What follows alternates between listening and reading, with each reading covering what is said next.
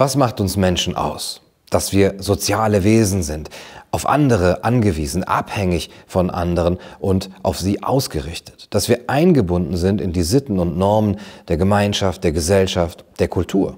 Dass wir uns an dem orientieren, was unsere soziale Umwelt uns vorgibt. Autoritäten wie Eltern, Lehrer oder Politiker, die öffentliche Meinung oder der Zeitgeist. Für Erich Fromm ist es allerdings der Ungehorsam gegen all das, was uns vorgegeben ist, der uns zum Menschen macht. Der Sündenfall als erster Akt des Ungehorsams gegen die moralische Instanz und Autorität schlechthin ist die Urszene der Menschheit, die erste wirklich menschliche Tat. Erst im Nichtgehorchen auf einen Gebieter und im Nichtbefolgen eines Gesetzes konnten sich Adam und Eva ihrer eigenen Stimme, ihrer Mündigkeit gewahr werden. Und auch wenn sie dabei Scham und Strafe erleiden mussten, sie konnten ihren Mut aufbringen, um ihre ersten Schritte in Richtung Unabhängigkeit und Freiheit zu wagen. Diesen Mut, diese innere Revolte scheint es zu brauchen, um dem blinden Dasein in autoritärer Vormundschaft und Gehorsam, kurz der eigenen Angst vor der Freiheit, zu entkommen. Entschlossenheit, sich nicht länger zu betäuben, sich nicht länger leiten zu lassen von vermeintlich objektiven, dafür aber toten Ideen, die uns ihr Gesetz aufzwingen. Erst wenn wir uns unseres eigenen Selbst gewahr werden, wenn wir eine eigene Stimme bekommen und den Mut aufbringen, mit dieser Stimme zu sprechen, und wenn wir wieder Vertrauen in die eigene Wahrnehmung, die eigenen Ideen, die eigenen Gedanken und Lebensentwürfe fassen, erst dann lässt sich lernen, frei zu denken. Wenn uns jemand einreden will, dass wir uns so und so zu fühlen haben, oder uns als krank oder ansteckend anzusehen haben, dann braucht es Mut, der eigenen Wahrnehmung und dem eigenen Verständnis von Gesundheit und Krankheit zu vertrauen und dazu zu stehen. Ungehorsam, so wie Erich Fromm ihn versteht, ist folglich keine gegen etwas gerichtete Einstellung, sondern vielmehr eine Haltung, die sich für etwas einsetzt, nämlich für sich selbst. Jedes Nein gegen angemaßte Autoritäten ist ja letztlich auch ein Ja zu sich selbst. Während ich im Gehorsam gegenüber einer Person, einer Institution oder Macht, also im heteronomen Gehorsam, fremde Entscheidungen anstelle meiner eigenen akzeptiere, ist der Ungehorsam die Bejahung der eigenen Vernunft, des eigenen Willens und der eigenen Freiheit. Der Ungehorsam bejaht das eigene Leben.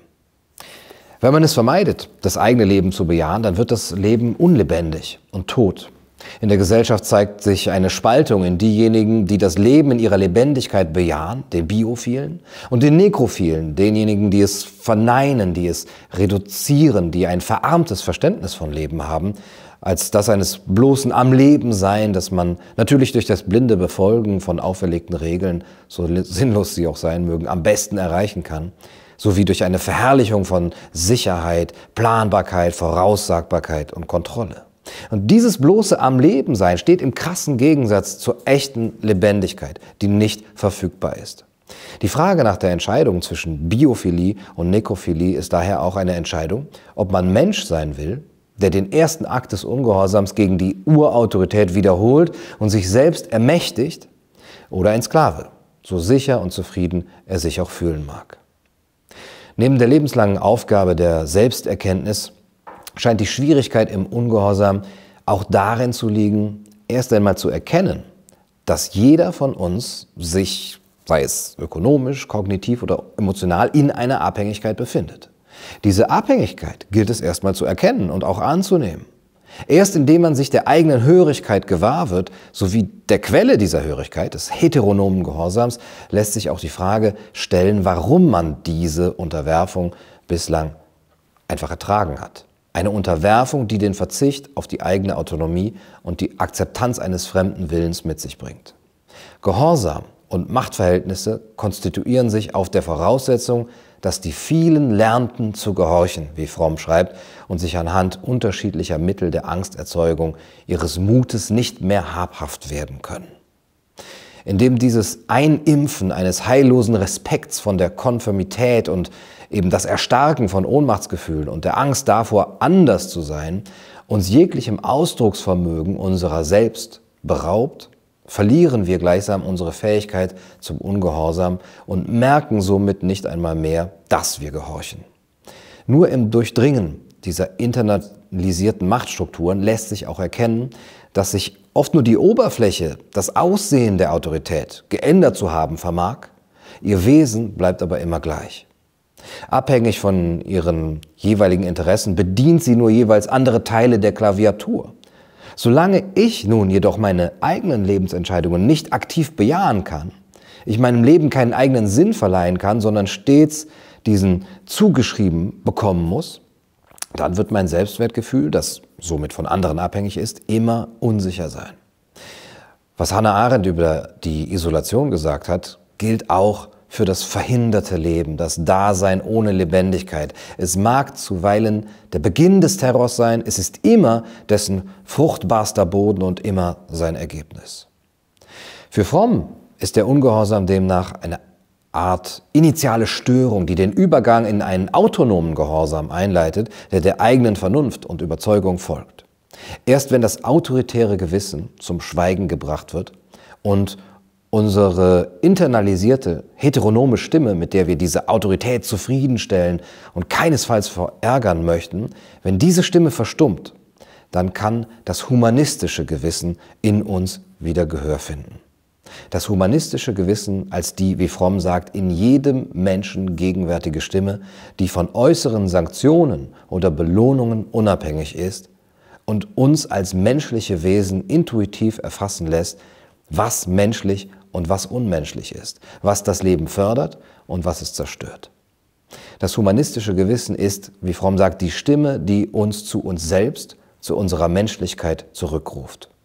Erst indem sie anstelle der heteronomen Gewalt zum Teil der eigenen Identität wird, so fromm, lernen wir, wir selbst zu sein und selbstständig zu urteilen. Wer allerdings sämtliche Intuition und Empfindsamkeit verloren hat, der kann auch nicht herausfinden, wer er ist oder wer er sein könnte. Angst und Macht führen zum Verlust unseres humanistischen Gewissens und berauben uns nicht nur jeglichen Gefühls und des Urteilsvermögens dafür, was menschlich und was unmenschlich ist, was das Leben fördert und was es zerstört, sondern letzten Endes auch unserer Menschlichkeit selbst.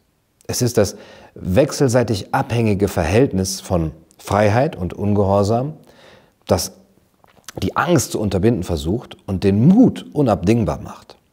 Da wir aber aus einem Mangel an Selbstsicherheit und der Befähigung dazu, uns selbst zu behüten, uns vom Gedanken des Ungehorsams entfremdet haben und folglich dazu bereit geworden sind, unhinterfragt zu gehorchen, gilt es nun, den Mut des Einzelnen und sein Vertrauen in die Selbstbestimmung und die Autonomie seiner Individuation zu stärken.